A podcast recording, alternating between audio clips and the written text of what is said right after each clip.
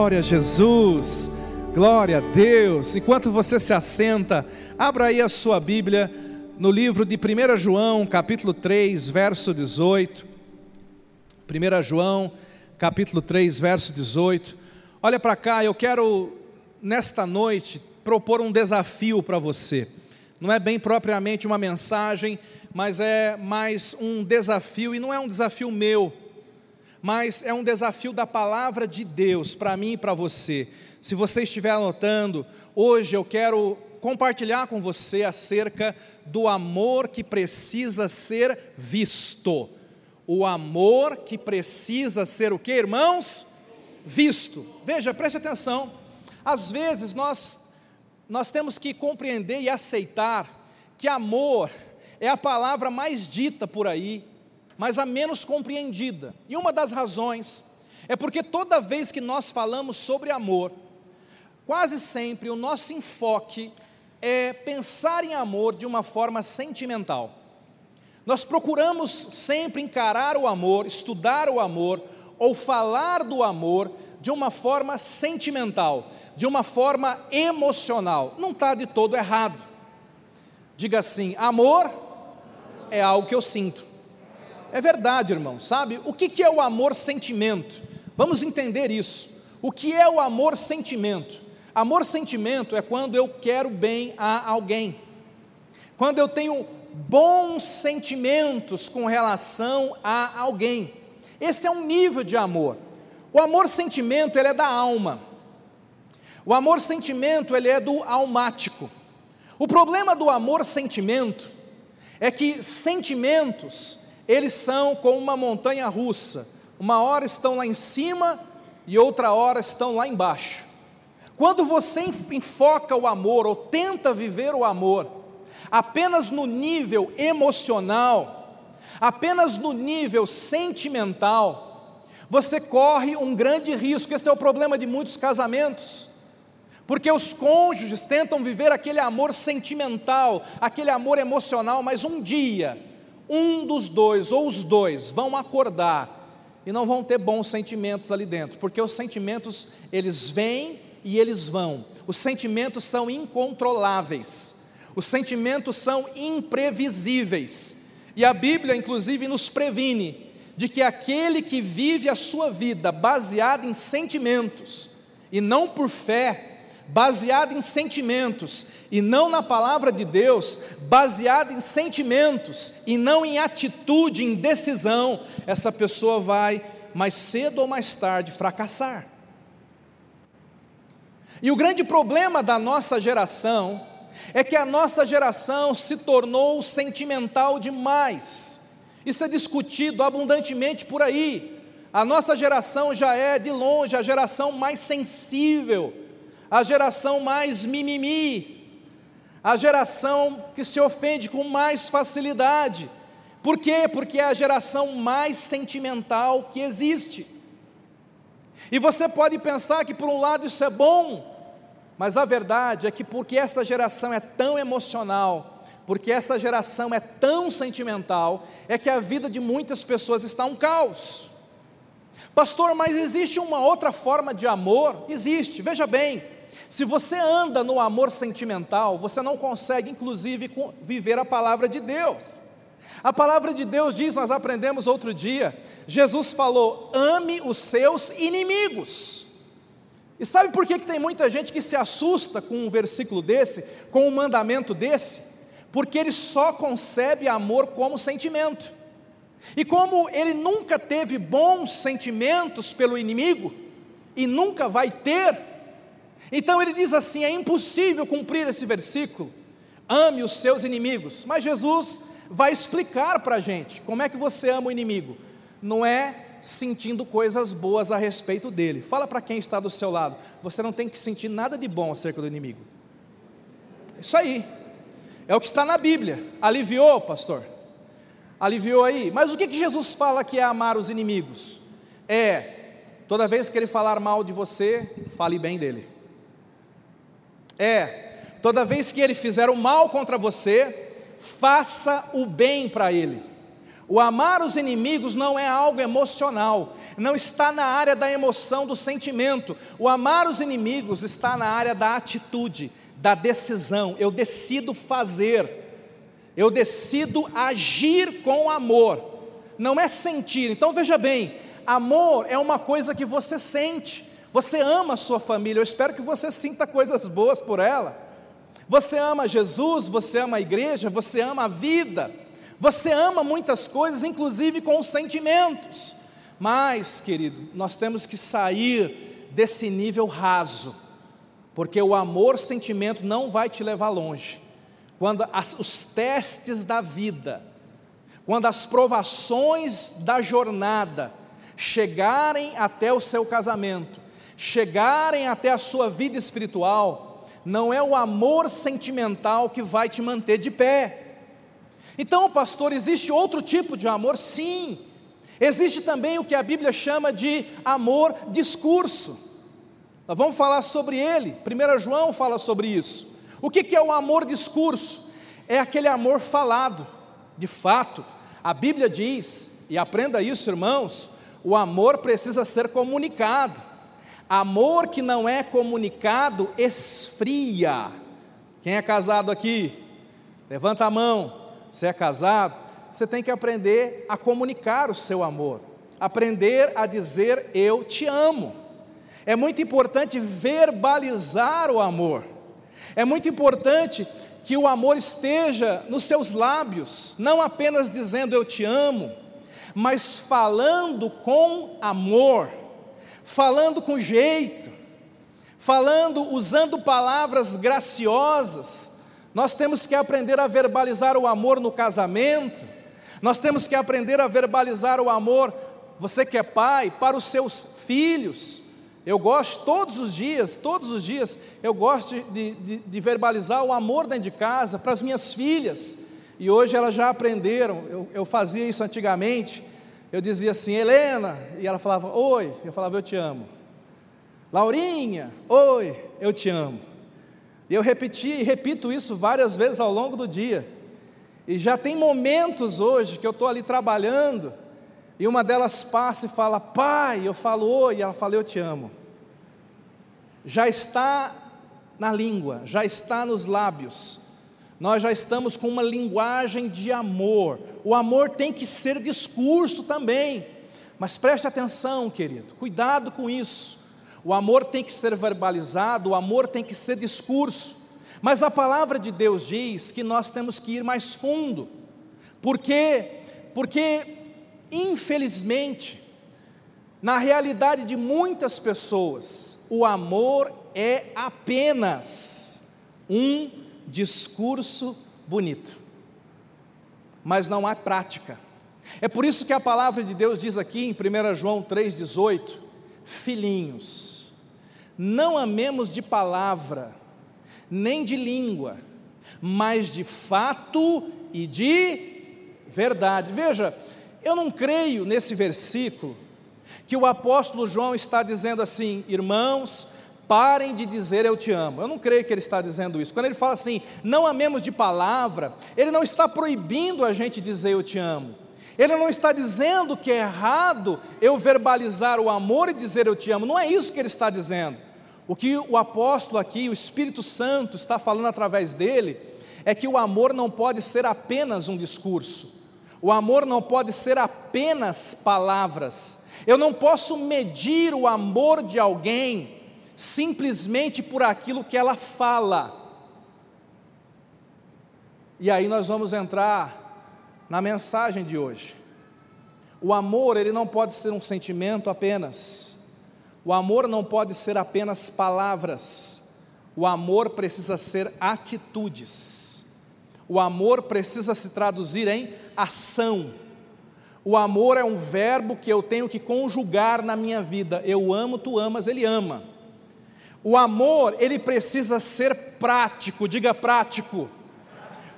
Prático é o contrário de teórico. Aquela pessoa que vive dizendo eu amo, eu amo, eu amo, se ela fica apenas nas palavras, o amor é uma teoria na vida dela, e esse é o problema da igreja. Esse é o problema de muitos cristãos. Sabe do que, que o mundo muitas vezes nos acusa? De termos um amor teórico, mas não um amor prático. Ah, é muito legal ficar dentro do templo dizendo eu amo todo mundo, mas e a prática? Cadê? Onde estão as obras do amor? O amor tem que ser operado, o amor tem que ser praticado. Em outras palavras, se você quiser saber se alguém ama, não escute o que ela diz, observe o que ela faz. Eu vou repetir. Se você quiser saber se alguém ama, não escute o que ela diz, observe o que ela faz. Você tem que olhar para as obras. Vamos parar de olhar pela janela. Vamos olhar no espelho. Se eu quiser saber o quanto eu amo, eu tenho que parar de prestar atenção no quanto eu digo que amo. Eu preciso avaliar a minha vida e responder a seguinte pergunta: As minhas obras demonstram que eu amo? A minha agenda de tempo demonstra que eu amo? Existem algumas pistas para você saber o que você ama. Eu já falei sobre isso aqui em outros momentos. Para eu descobrir o que alguém ama, eu não preciso perguntar e você não tem que me responder. Basta eu pedir a sua agenda de tempo. Se eu pegar a sua agenda da semana, eu vou saber se você ama a Deus ou não. Você não precisa me contar.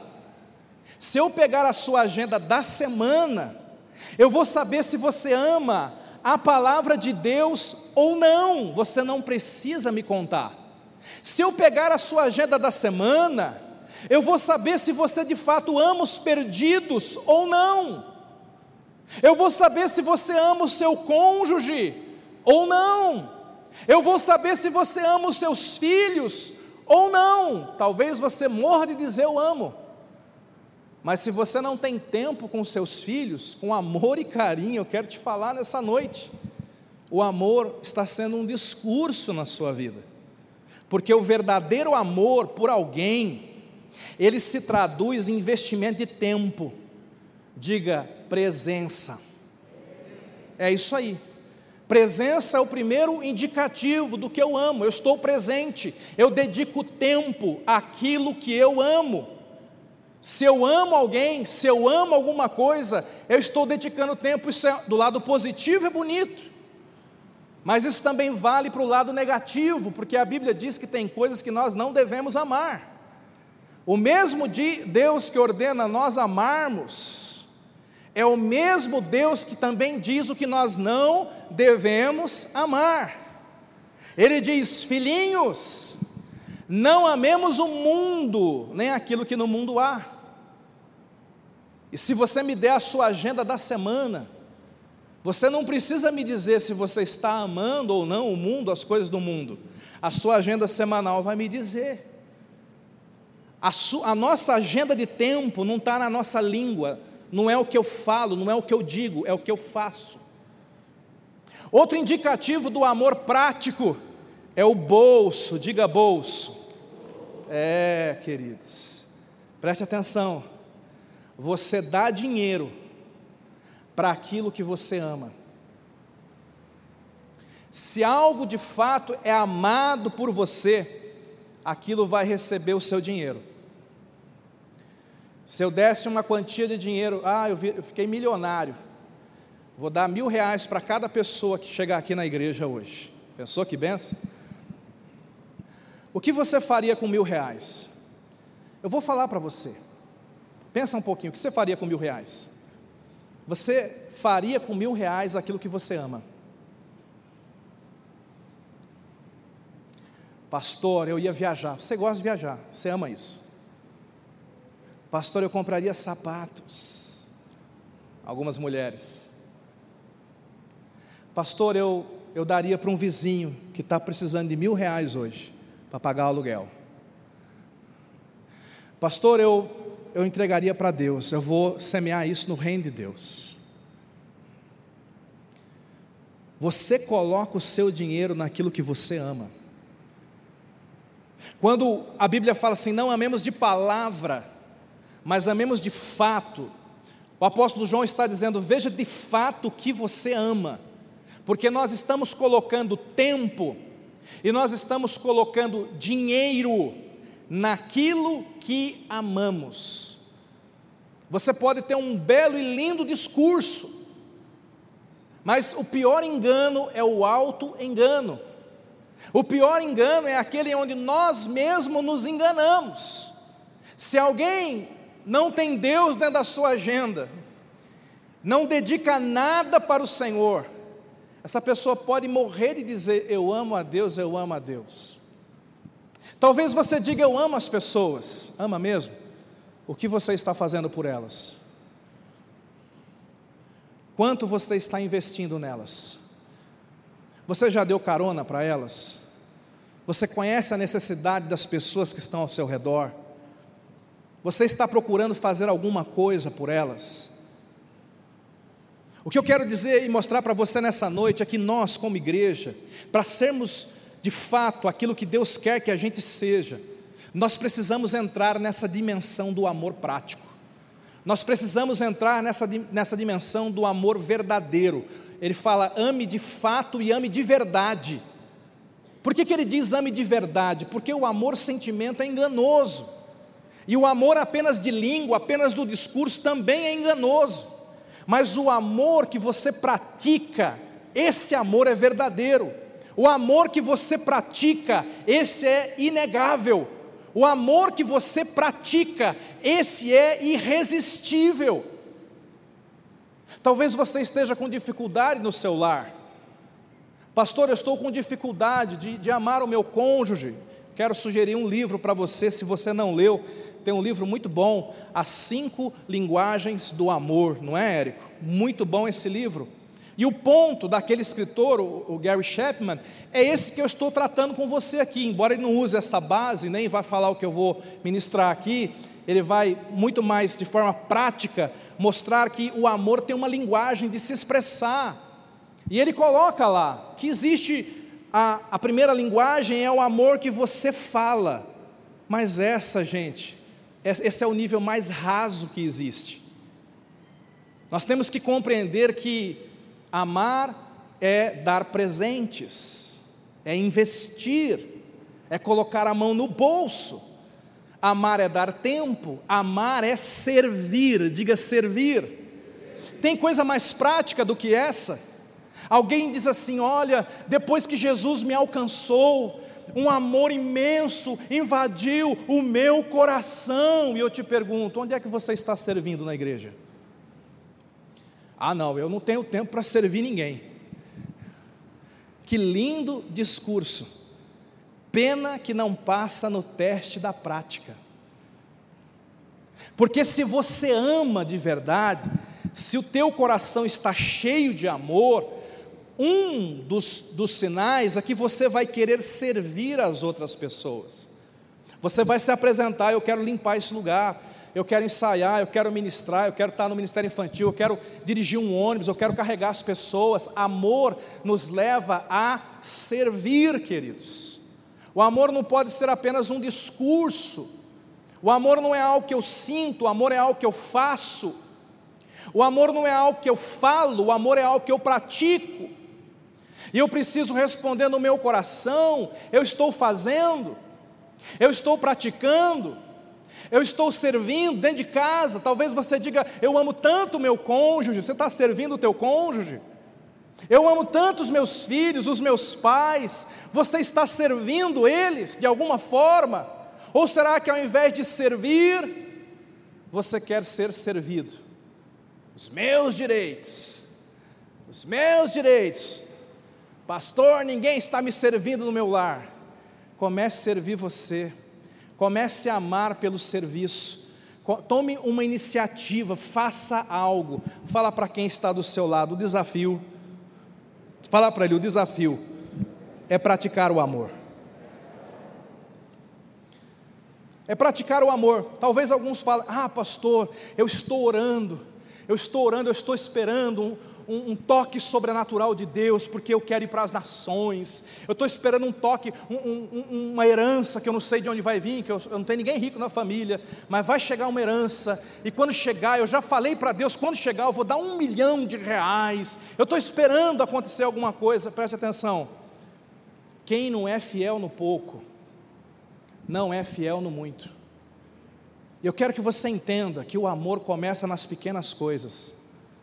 Quando você levanta de manhã, quando você sai para trabalhar, o amor é você dar passagem para alguém no trânsito, o amor é você deixar o outro pegar aquela vaga que estava de olho, o amor é você pagar um café para alguém, o amor é você entrar num estabelecimento comercial, a pessoa está lá de mau humor e você dá um sorriso para ela, você não sabe por que, que ela está assim, você dá para ela o direito dela ter um mau dia, mas você fala: olha, eu, eu deixo um sorriso aqui para você.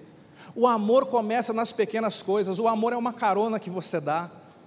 Talvez você não tenha ganhado milhares de pessoas esse mês, mas você deu uma carona para alguém. O amor é um quilinho de feijão que você traz para montar a cesta básica, que vai ser levada para uma família que precisa. Isso é amor, irmãos.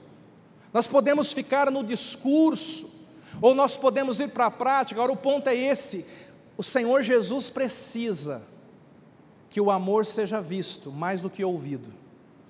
O grande problema do mundo é que as pessoas ouvem sobre o amor, mas elas não enxergam o amor.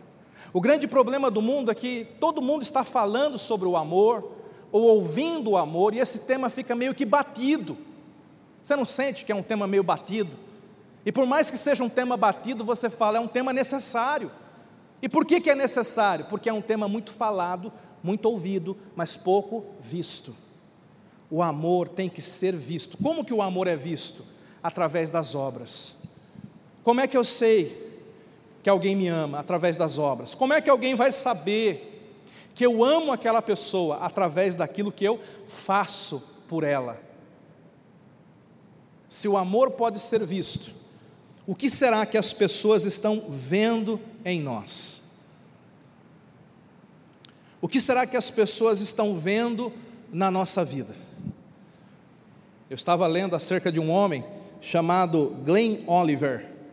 Esse homem ficou famoso porque ele foi no drive-thru dos Estados Unidos e ele foi lá pagar o café dele, passou no drive-thru, comprou o café e na hora que ele comprou o café, ele falou: "Sabe de uma coisa, moça? Eu vou pagar o meu café, mas eu quero também pagar o café da pessoa que está atrás de mim. Então ele foi e pagou o dele e pagou o café da pessoa que estava atrás dele. E quando a pessoa de trás entrou ali no drive-thru, a pessoa falou: Olha, o homem aqui passou e pagou o café dele e pagou o seu também. Aquela pessoa ficou tão tocada que ela falou: Quer saber de uma coisa? Eu vou pagar o café de quem está atrás. E aí o outro chegou e falou: Quer saber de uma coisa? Eu não acredito que alguém fez isso por mim, ninguém nunca fez isso por mim, eu vou pagar o café de quem está atrás. E mais de 80 clientes foram pagando o café de quem estava atrás. Olha que benção. Diga assim: tem que começar por alguém. Sabe, era muito bonito se esse Glenn ficasse ali na porta dizendo assim: Eu te amo, eu te amo, eu te amo. A gente muitas vezes pensa que evangelho é isso eu te amo, eu te amo, eu te amo, mas ele falou: não, eu pago o seu café. Eu pago o seu café. Existem reações que viram uma cadeia negativa. Você pode escutar uma coisa ruim de manhã, e você fica envenenado no seu coração, você fica chateado, e porque você ouviu aquela coisa ruim, quando você encontra outra pessoa, você responde de uma forma dura também. Aquela outra pessoa se chateia e passa adiante. Mas nós podemos fazer também uma cadeia positiva com o amor.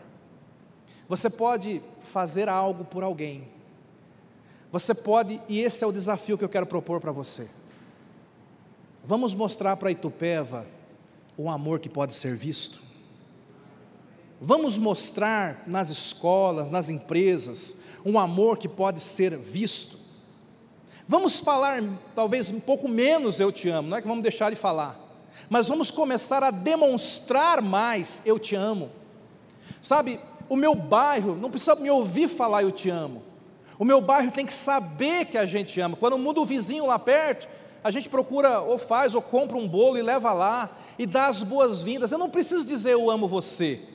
Eu preciso é demonstrar que eu amo aquela pessoa. Semana passada, eu conheci uma família que nos procurou aqui no final do culto. A família estava tocada, porque eles chegaram recentemente, eu acho que da Bahia, e alguém da igreja, de uma célula, entrou em contato, soube da situação, eles não tinham móveis dentro de casa. E foi bem naquela, naquele, naquele momento que nós pedimos doações para as pessoas que perderam as coisas na enchente. E graças a Deus essa família entrou na lista. E eles receberam fogão, que os irmãos doaram, geladeira, sofá. A casa deles foi mobiliada. E eles vieram aqui, eu perguntei, vocês já tinham ido em alguma igreja? Ele falou, não, é a primeira vez. E eu falei, o que motivou você a vir? Ele falou assim, ah, depois que a gente teve a casa toda mobiliada, a gente que conhecer essa igreja. Aleluia. Aleluia. Aplauda ao Senhor. Aplauda ao Senhor por essa igreja. Aleluia. Entenda, talvez você fale, eu não sou um pregador, eu não consigo fazer um belo, um, uma bela pregação. Querido, às vezes a melhor pregação é você dividir a sua lasanha de domingo com uma família que precisa de atenção. Às vezes a melhor pregação é você botar a mão no bolso e ajudar alguém que precisa. Há uma história, eu li também sobre essa história há muitos anos atrás. Um, um jovem que estava numa pior, ele chegou numa cidadezinha pequena, ele, está, era muito pobre, ele ia para uma cidade maior e ele não tinha dinheiro no bolso, ele estava com fome. Ele chega numa casa, ele chama, ele queria pedir alguma coisa para comer. E quando a porta se abriu, uma outra jovem muito linda atendeu. E aquele jovem ficou envergonhado de pedir para aquela moça bonita comida. E ele disse: Eu quero um copo d'água. E aquela jovem, olhando o estado do rapaz, falou: Pensou, eu acho, né? A coisa está feia. Então ela trouxe um copão de leite. E ele tomou aquele copão de leite de uma golada só. Fazia muitos dias que ele não estava comendo, se alimentando direito. E ele então pegou e botou a mão no bolso, só tinha tipo 10 centavos. Ela falou: Não, não, não, não precisa me dar nada. Minha mãe me ensinou a não receber nada de volta por aquilo que a gente compartilha. E aquele moço foi embora. Passou-se muitos anos, aquela moça ficou doente. E ela tinha uma doença rara, ela foi para aquela cidade grande ao lado, foi fazer um tratamento, e havia um especialista, um médico especialista ali, o nome dele é Howard Kelly. E esse especialista, quando pegou o prontuário, reconheceu o sobrenome que ele tinha visto lá na caixa de correio daquela casa que ele nunca tinha esquecido. Ele foi até o quarto para certificar, e quando ele viu aquela jovem, ele reconheceu: é aquela jovem que me deu um copo de leite. Aquele jovem foi para a cidade grande, batalhou, estudou, se transformou num médico, um especialista.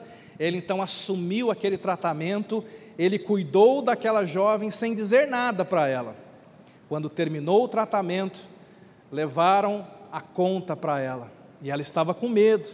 Ela estava pensando assim: vou passar a vida inteira para pagar essa, esse meu tratamento. E quando ela abriu aquela pasta. Estava lá o papel com toda a somatória da conta, mas em cima, em letras garrafais, estava escrito assim: tudo já foi pago com um copo de leite. O que eu quero dizer é que o amor é como um bumerangue. Quando você faz por alguém, aquilo volta para você. O que eu quero dizer é que talvez você me ouvindo falar sobre amor, doação, compartilhar, você diga, pastor, espere um pouquinho, você não sabe da minha vida, eu estou com um grande problema aqui. Mas o ponto é esse. Às vezes, o milagre que você precisa está escondido num ato de amor que você ainda não fez. Há um livro que eu quero sugerir para você ler: O Refúgio Secreto. Foi escrito por uma jovem chamada Corrie ten Boom. uma holandesa. Durante a Segunda Guerra Mundial, ela, o pai dela, a irmã, toda a família holandesa, eles começaram a esconder as pessoas perseguidas pelos nazistas dentro de casa, especialmente judeus. Então ela começou a esconder pessoas no sótão, no porão, e a casa começou a ficar um pouco cheia. E as pessoas ficavam ali por um tempo até que eles conseguiam uma forma de tirar aquelas pessoas dos países ocupados pelos nazistas. E, e aquela, aquela, aquele lar, aquela casa, salvou muitas vidas. Por isso que o nome é o refúgio secreto. Eles transformaram a casa deles no refúgio secreto, salvando pessoas. Mas nesse livro ela conta que um dos grandes problemas que eles enfrentaram é que por causa da guerra escasseou a comida. E, e eles tinham então uma comida bem contadinha, o, o governo distribuía cartões de ração para cada holandês ir lá buscar o que precisava. Mas dentro da casa dela tinha muita gente. Só que antes da guerra, a Corey, ela tinha durante muitos anos cuidado de uma criança especial. Ela gostava na igreja, ela era uma, uma, uma serva de Deus, e ela tinha um cuidado especial com essas crianças de inclusão. E havia uma menina que ela cuidou durante muitos anos. Então, um dia, quando a coisa estava feia, estava apertado lá de comida, ela criou coragem, ela falou: Eu vou no gabinete, vou procurar a pessoa responsável pela distribuição do cartão de comida. Eu vou pedir um pouco a mais. Quem sabe, né? Quem sabe acontece alguma coisa. E quando ela vai naquele gabinete que abre a porta, ela reconhece era o pai daquela menina que ela havia cuidado durante tantos anos. E ela, quando olhou para ele, ele olhou para ela, ele falou assim: Você veio atrás de cartão de comida, né? E ela disse que foi lá para pedir cinco cartões. E ele deu cem cartões para ela. O amor sempre volta.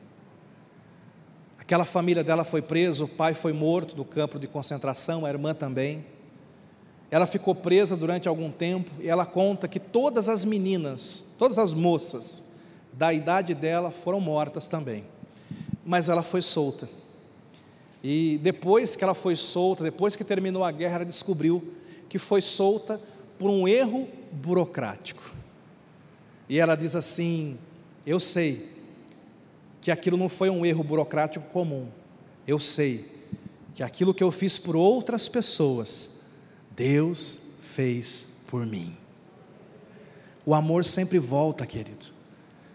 Não talvez o amor de palavras, não talvez o amor de sentimentos, mas o que eu quero dizer é que quando você faz algo por alguém, se aquela pessoa não fizer por você, Deus vai levantar alguém para fazer por você. Lucas capítulo 6, verso 38, olha o que diz lá. Lucas capítulo 6, versículo 38. Dai e ser-vos-á dado, boa medida, recalcada, sacudida, transbordante, generosamente vos darão, porque olha só, com a medida com que tiverdes medido, vos medirão também. Esse aqui para mim é o versículo bumerangue. É o versículo que diz assim: O que eu faço pelos outros, vão fazer comigo. O que eu fizer pelos outros, vão fazer comigo. Se eu fizer o bem para os outros, ou aqueles outros, ou outro outros, vão fazer o bem para mim também. Toda vez que eu amo com atitudes, eu estou lançando sementes. Isaías capítulo 58, verso 9 em diante, acompanha comigo que está escrito aqui. Isaías capítulo 58, a partir do versículo 9. Diz assim: Então clamarás, e o Senhor te responderá, gritarás por socorro, e ele dirá: Eis-me aqui. Olha, quantos queriam viver uma vida assim, né? Deus respondendo você. E ele fala quando que isso acontece? Quando que a nossa vida começa a ser espiritualmente produtiva? Se tirares do meio de ti o julgo, o dedo que ameaça, o falar injurioso, se abrires a tua alma ao faminto e fartares a alma aflita, então a tua luz nascerá nas trevas e a tua escuridão será como o meio-dia O Senhor te guiará continuamente, fartará a tua alma até em lugares áridos, fortificará os teus ossos, será como um jardim regado e como um manancial, cujas águas jamais faltam. Sabe o que esse texto está dizendo? Quando você ajuda o faminto, quando você ajuda o necessitado, você está semeando uma vida de milagres para você. Gálatas capítulo 6, verso 10, projeta para nós, Gálatas 6, 10, olha o que diz ali, tão lindo esse texto. Por isso, enquanto tivermos oportunidade, diga oportunidade. Ah, irmão, em outras palavras, não perca a oportunidade. Enquanto tivermos oportunidade, façamos o bem a todos, principalmente aos domésticos da fé. O que, que o Espírito Santo está falando aqui? Não perca a oportunidade de fazer o bem a alguém. Pastor, eu não consigo sair de casa. Então, começa a abençoar o entregador de, de lanche, começa a abençoar os teus vizinhos perto de você. Pastor, eu estou preso numa cama, eu estou assistindo, mas eu não consigo sair de casa. Pega o teu celular, liga para alguém, manda uma mensagem para alguém. Talvez você tenha condição de comprar algo como alguns irmãos fizeram. Compraram lá fogão, geladeira novinho. Pastor, eu não tenho para doar, mas eu vou comprar e vou doar. Glória a Deus por isso. Mas talvez você fale, pastor, eu não tenho. Então, eu quero dizer para você, guarda essa. Dentro do seu armário, existem coisas que para você é supérfluo. Existem coisas no teu guarda-roupa que você não usa mais. Mas escute, aquelas coisas são um milagre na vida de alguém. O seu guarda-roupa está cheio de milagres pelos quais alguém está orando.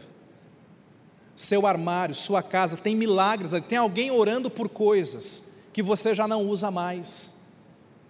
E se você orar e falar, Espírito Santo me ajuda, o Espírito Santo vai te dizer o que é e vai te dizer, inclusive, aonde você vai levar aquilo. E quando você fizer isso, você vai entender que ao, ao dar isso para alguém, a compartilhar isso para alguém, você saiu do amor discurso. E você entrou no nível do amor prático. O amor que pode ser visto. O amor que pode ser visto. Eu quero que você feche os teus olhos nesse momento. A Bíblia fala que Deus amou o mundo de tal maneira que não ficou no discurso.